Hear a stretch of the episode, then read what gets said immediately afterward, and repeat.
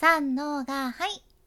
声を仕事にしています。現役フリーアナウンサーの幸あれ子です。話し下手からフリーアナウンサーになれた幸あれ子があなたの声を生かす話し方のヒントをお届けします。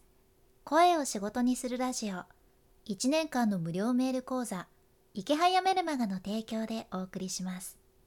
今日は最新海外マーケターの SNS 戦略。やってはいけない3選についてお伝えいたします。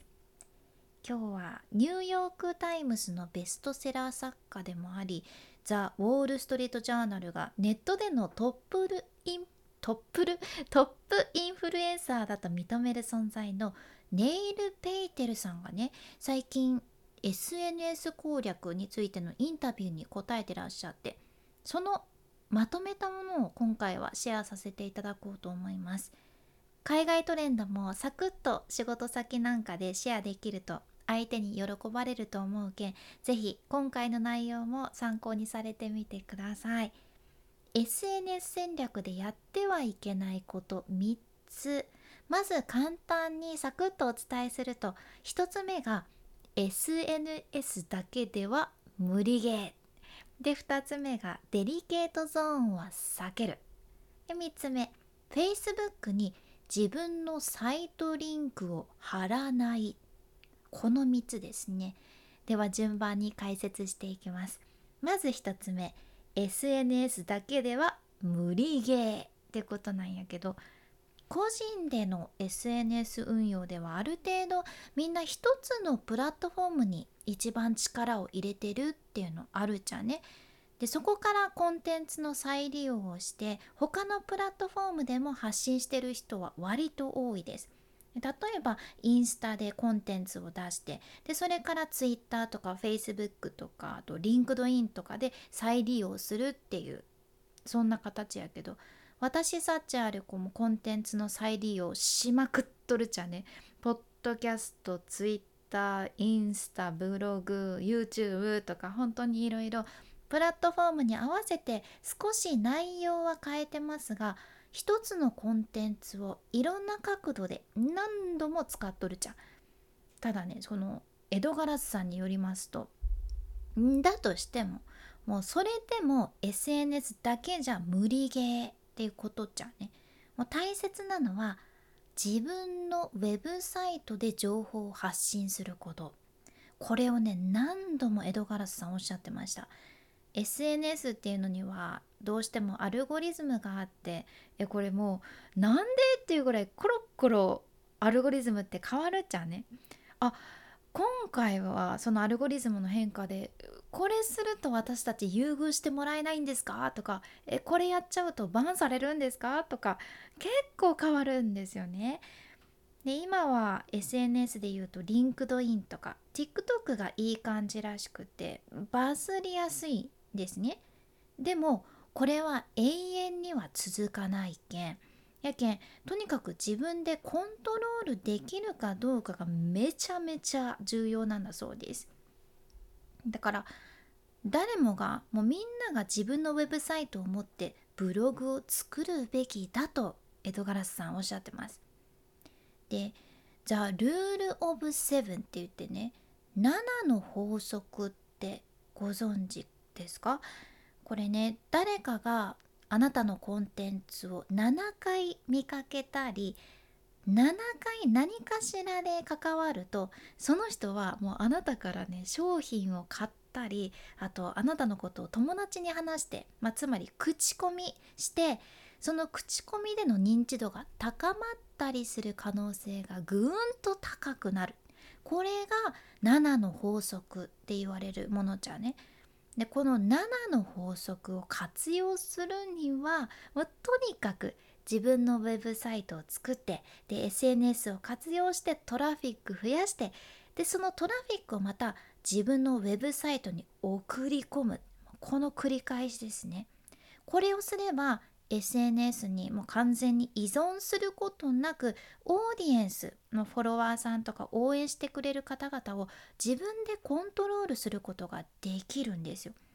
この自分でコントロールしていけるように持っていくのがすごく大切だそうです。で次に2つ目ですが2つ目はデリケートゾーンを避けるってことやねこれはあくまで江戸ガラスさんはこうしてるよっていうことなんやけど世の中にはいろんなデリケートな話題ってありますよね。宗教とか政治とかがまあそうですけど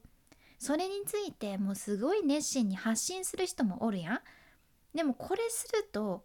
自分とビジネスをする人あとしてくれない人の二極化が始まってしまうけん江戸ガラスさんはねこれは避けてるっていうことでした。間違いなくこの宗教とか政治とかのデリケートな話題を話し始めると特定のオーディエンス、まあ、フォロワーさんとか応援してくれる方々少なからず不快感を与えてしまうことになってビジネス失う可能性があるっていうことじゃね。やけん江戸ガラスさんはもうオンラインではねそういう話は一切されてません。正直私はマスメディアで働いてるものとして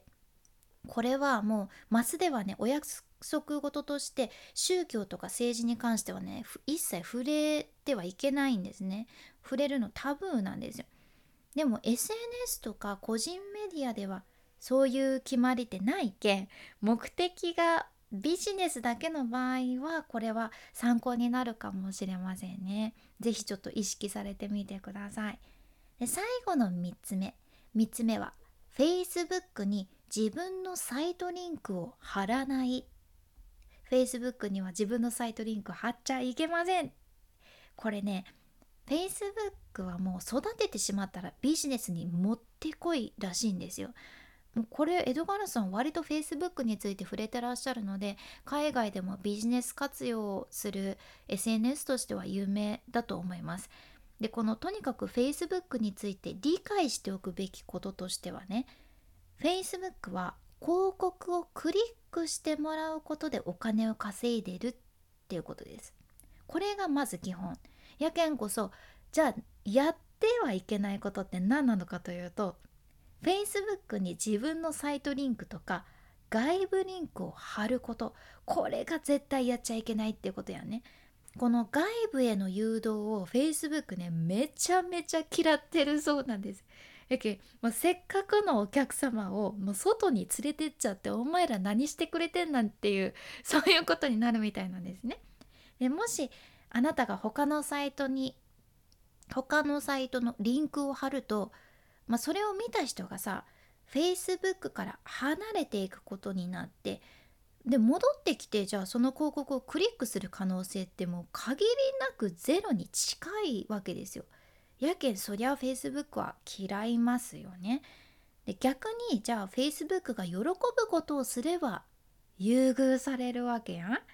じゃあ Facebook さんは一体何を望んでるのかっていうと望みは2つです。Facebook さんの望み1つ目がね YouTube に対抗するために動画コンテンツを増やしたい。動画コンテンツ増やしたいそうです。で2つ目がテレビ局に対抗するためにライブコンテンツを増やしたい。動画コンテンツとライブコンテンツ。この2つなんですね。やけんこのエドガラスさんがねバリバリおすすめしとるのは Facebook でライブ配信をして商品とかサービスを売るっていうことです。これをしたら Facebook は「ああもう本当にありがとうございますそんなんしてくれるんもう本当好きです」っていう感じでコンバージョン率もねぐっと上がるらしいんですね。このエドガルさんの知り合いによるとこの Facebook でライブ配信をするたびに5桁の売り上げを作っとるそうちゃんこれすごいですよね。まあ、とにかくライブ配信は意識されるっていうのとあと外部リンクには気をつけてみてください。今回の学びとしては最新海外マーケターの SNS 戦略やってはいけない3選。1つ目が SNS だけでは無理ゲー。で2つ目がデリケートゾーンは避ける。そして3つ目 Facebook に自分のサイトリンクを貼らない。この3つでした。是非参考にされてみてください。今日みたいな仕事先で話したら一目置かれる海外の最新情報やあなたの話し方をアップデートする内容これからもこちらのラジオでシェアしていくけ聞き逃さないようにフォロー無料のサブスク登録のボタンも今のうちにポチッと忘れずに押しておいてください。